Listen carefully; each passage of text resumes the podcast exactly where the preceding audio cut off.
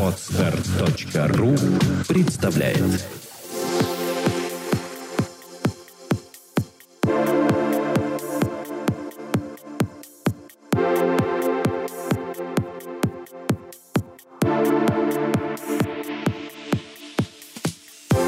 Добрый день, дорогие слушатели. С вами подкаст «Психология, мифы и реальность». Его ведущий Андрей Капецкий. И в гостях у нас Владимир Александрович Иванов. Здравствуйте. Тема сегодняшнего подкаста, как всегда, как обычно, как уже много раз мы это делали, это истории из практики, потому что они вам нравятся. Вы нам пишете просьбы о том, чтобы продолжать эту рубрику. Она вам кажется фантастической, она вам иногда кажется чудесной даже. Но на самом деле эти люди все живые, все живые, они существуют, никаких чудес нету, это просто происходит. Мы не будем комментировать, почему это происходит, но мне бы хотелось к Владимиру Александровичу обратиться. Какие у вас на сегодня вот есть истории для наших слушателей? Ну, хорошо, Андрей, что вы сказали о том, что а, никаких фантастики здесь нету. Да, это все реальность. И эта реальность имеет свое объяснение из а, самого самочувствия человека и работа своими переживаниями. То есть, когда человек меняет свои переживания, меняется стиль его мышления, меняется его состояние, отсюда возникают новые и неожиданные для него результаты в его его самочувствии, в его здоровье, в том, о чем мы хотим сегодня и поведать. Представьте себе, к нам приходят разные люди.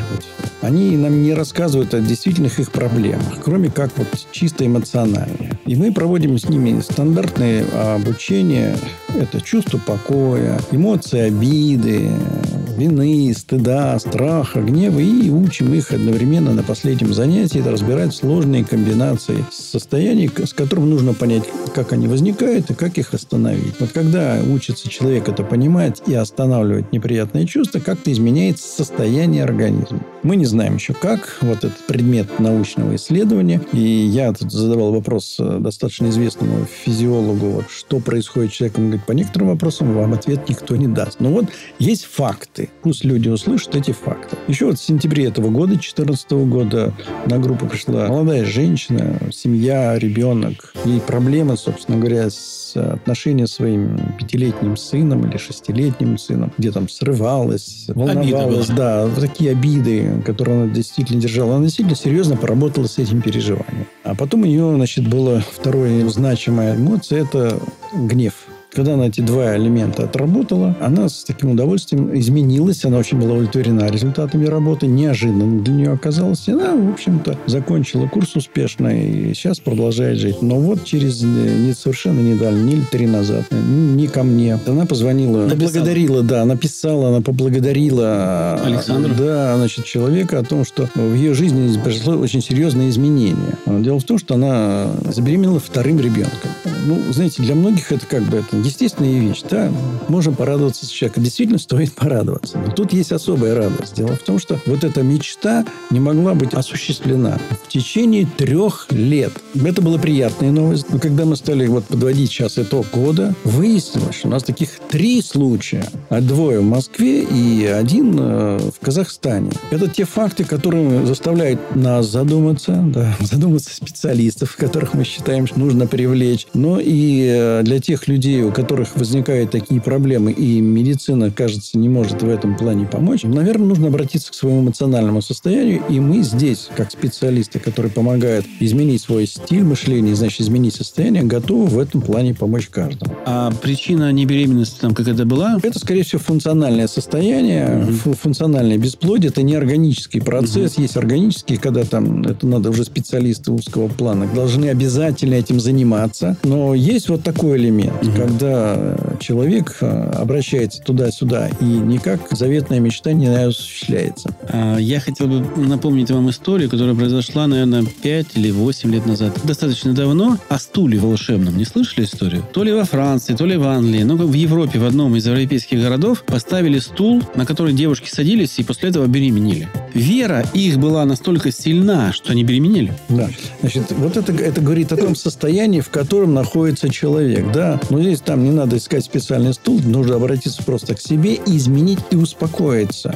Обратиться к нам, к чувству Да. покоя. Но мы поделились такой радостью для своими радиослушателей. Ну вот тут совершенно недавно заканчивалась еще одна группа, очередная, достаточно интересная, среди которой был молодой человек, долгое время обращался к врачу, у него болела стопа, нога, собственно М. говоря, да. И вот эти боли, которые никак не проходили. Знаем мы такое... Это травма или это что-то? Когда-то был момент, когда травмировался, но боль не проходила. Он обращался к специалисту, невропатологу, она не проходит. И специалист ему говорит, понимаете, готовьтесь брать палочку, потому что он не может даже наступать на ногу. Готовьтесь, вам предстоит это делать. Воспользоваться э, подручным инструментом, чтобы могли ходить. И вот совершенно неожиданно он говорит, вы знаете, я вот отрабатывал тему, тема называется «Гнев». Я отрабатывал два дня, так добросовестно сидел, потому что гнев – это действие. Э, Скорее всего, это были гневные действия против себя, э, гнев против себя, вместе с какой-то эмоцией.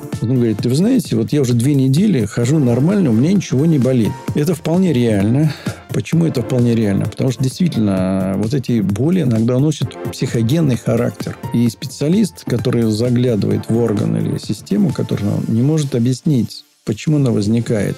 И они сейчас вынуждены обращаться к этому факту.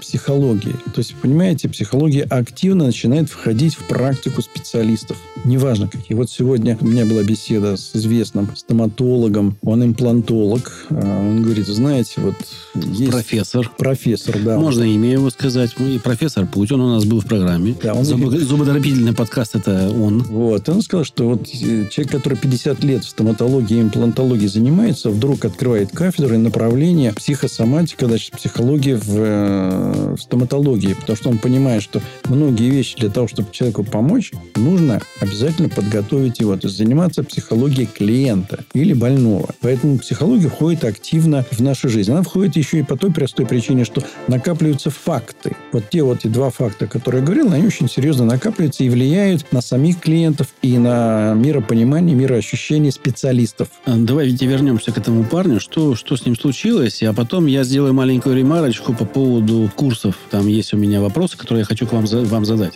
Он открыто подвел итог проделанной работе на занятиях. Он приходил, говорит, я понимаю, я, я понимал, что не могу справиться самостоятельно своими чувствами.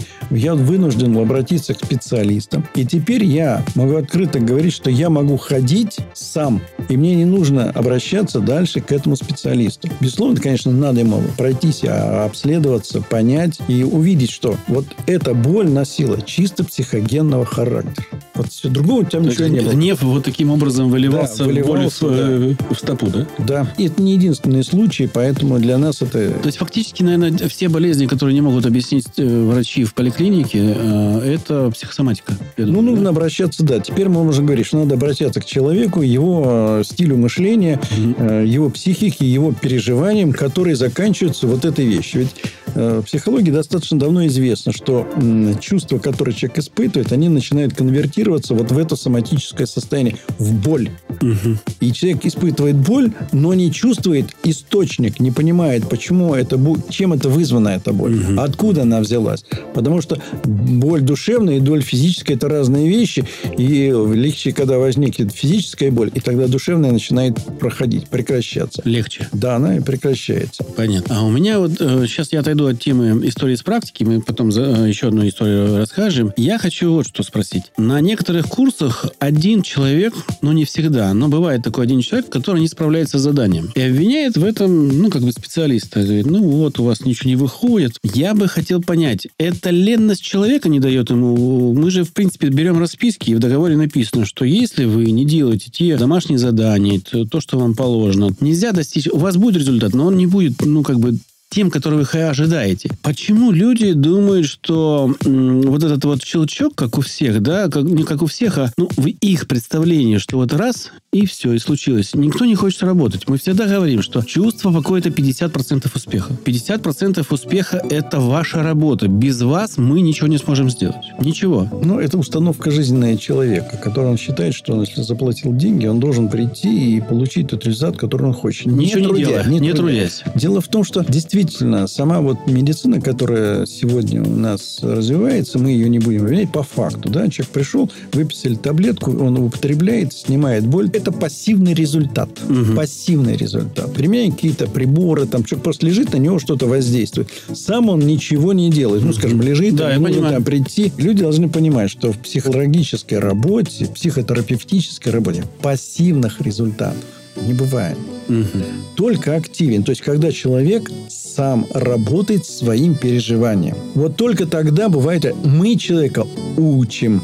Вот угу. надо понять что мы не лечебное учреждение, мы просто психологическая структура, которая учит человека. Чему учит? Понимать, как возникает неприятное переживание. Угу. И учит, как его остановить за полторы-две минуты. Угу. А что такое учить? Мы объяснили, как возникает. На занятиях взяли его же переживания. Угу. Проработали по алгоритму. Успокоились. Мы получили результат, что успокоение. В чем смысл результата? Это когда человек берет болезненное переживание, думает о нем по определенному алгоритму и успокаивается. Угу. Вот этот результат. А потом, чтобы этот результат был устойчив, нужно начать перерабатывать прошлые свои события. Нужно количество повторений. Так нужно количество повторений, чтобы освоить и получить ментальную привычку. Займусь антирекламой. Дорогие господа, дорогие дамы, кто хочет прийти на проект «Чувство покоя», я вас очень прошу, если вы считаете, что вы ленны, что вы не справитесь с этой задачей, не идите к нам, пожалуйста, не отнимайте ни наше время, ни свое. Мы не хотим антирезультатов, мы беремся работать с теми людьми, которые хотят что-то изменить в своей жизни и готовы для этого работать. Если не работать, результат будет не то, что нулевой, он будет, конечно, у вас больше там процентов 40, но он не будет стопроцентный. Он будет чуть-чуть. И плюс еще есть люди, которые вскрывают какие-то эмоции, хотя мы всех предупреждаем перед началом курса, что не берите большие эмоции. Наработайте угошение эмоций на маленьких эмоциях, на обидах кошки, на обидах к сотрудникам каким-то. То есть не берите вот эти огромные свои пласты там с мамами, папами, с родственниками, которые вас выбивают из эмоционального нормального фона, и вы не можете дальше ничем заниматься. Не идите на наши курсы, пожалуйста. Значит, э, я хочу продолжить мысль о чем э, о работе, чтобы пояснить, что такое работа. Это приходить на занятия, это в группе это трехчасовое занятие, блокнот и ручка. Там мы прорабатываем переживания, а потом работа заключается дома самостоятельно это сделать в то время, когда вы можете. Это не насильственная работа. Сколько не занимает работа вот, ненасильственная в день? Ну, в пределах ну, 40 минут, может быть, 30, может быть, 20. То есть полчаса? Где-то в, в пределах, в среднем да, полчаса. полчаса. В общем, полчаса времени вам требуется на то, чтобы э, сделать домашнее задание. Оно не трудное, поверьте. Там всего несколько вопросов, на которые нужно ответить, и вы получите и записать, результат. Да. И записать. Потому что количество вот этих проработок дает вам ту самую защиту непробиваемую от других эмоций, которые вас ждут впереди. Что здесь добавлю? Вот чтобы можно было... Мы говорили неоднократно, еще раз хочется напомнить. Когда человек прорабатывает в этом алгоритме переживания, повторяете то событие, которое он размыл, оно помнится. Но разница в другом. Душевной боли при воспоминании не будет. Ну, чем больше человек проработал подобных событий из прошлого, тем комфортнее он живет. Отсюда меняется соматическое состояние. То есть здоровье меняется. Тем самым он не просто меняет здоровье, но он и поддерживает здоровье свое. У нас был случай, когда человек э, ну, прошел курс э, чувств покоя, все ему понравилось, но как бы он говорит, ну я что-то результата не чувствую. Прошел месяц, прошел два. И вдруг он прибегает и говорит, у меня все по-другому жизнь. У меня вся жизнь изменилась. Мы говорим, а как ты заметил? Он говорит, а я понял, что я ни с кем не ссорюсь. Раньше я был самый первый скандалист. И только сейчас, через два месяца после проекта, я ощутил, что у меня нету конфликтов ни с кем. Я, говорит, вам очень благодарен. Ну, это есть так называемый отсроченный результат. Это особенность стиля мышления человека. Просто. Но, тем не менее, видите, бесследно работа не проходит на курсе. Да, она дает результат. И сразу, кому-то бывает трудно сразу получить результат. Они нарабатывают его дальше. Но в данном случае человеку вы показали, который имеет результат через месяц. И еще, мы дорожим своим результатом. И у нас есть случаи, когда человек первый курс прошел, но у него не получилось. И мы видим, что он не до конца доработал. Мы берем его на второй курс бесплатно. Мы никогда не бросаем людей, которые хотят измениться. И мы не берем денег, мы стремимся там заработать больше и там сказать, давай еще плати за один курс, потому что ты виноват. Нет, если человек один раз заплатил, но не смог пройти, мы берем его в переработку, но немножко там можем в индивидуальную взять иногда, подработать какую-то эмоцию. Но мы не бросаем никого. Плюс у нас есть клуб спокеров, господа и дамы. У нас есть клуб спокеров, который помогает друг другу. У нас есть клич, что у человека что-то не выходит, у человека плохо, и у нас очень много людей откликается на это дело. У нас уже целая философия возникает. Я что здесь хочу добавить?